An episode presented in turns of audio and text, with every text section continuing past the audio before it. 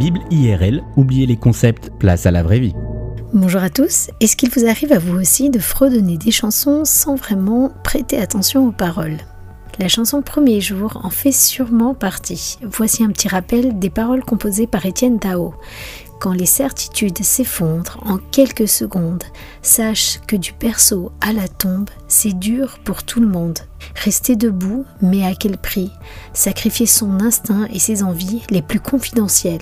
Mais tout peut changer aujourd'hui et le premier jour du reste de ta vie. C'est providentiel. Étienne Dao raconte avoir écrit cette chanson juste après être passé par un burn-out extrêmement puissant. En pleine tournée dans le monde entier et au top de sa carrière, sa vie a viré au cauchemar.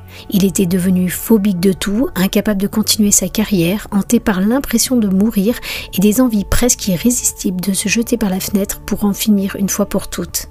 Il explique qu'il avait tout, sauf tout. Une sensation de vide s'était emparée de lui.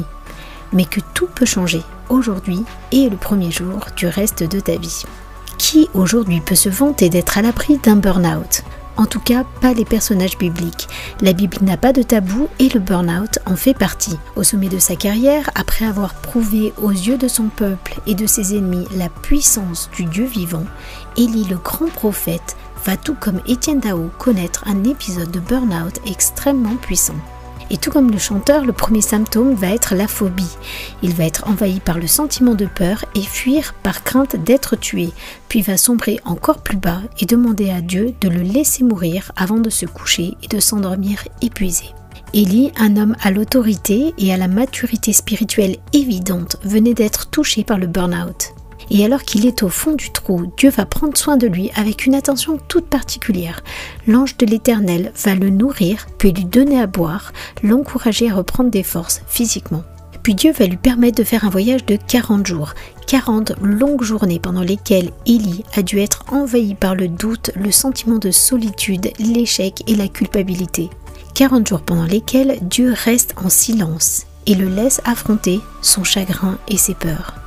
Mais alors qu'il arrive à destination et se réfugie dans une grotte, Dieu va s'adresser à Élie dans le bruit d'un léger souffle, changer sa perspective de l'histoire et l'encourager à reprendre du service. La délicatesse et la pédagogie de Dieu. À aucun moment, Dieu ne lui met la pression ou ne lui fait de reproches. Pourtant, Dieu ne reste pas passif face au burn-out d'Élie.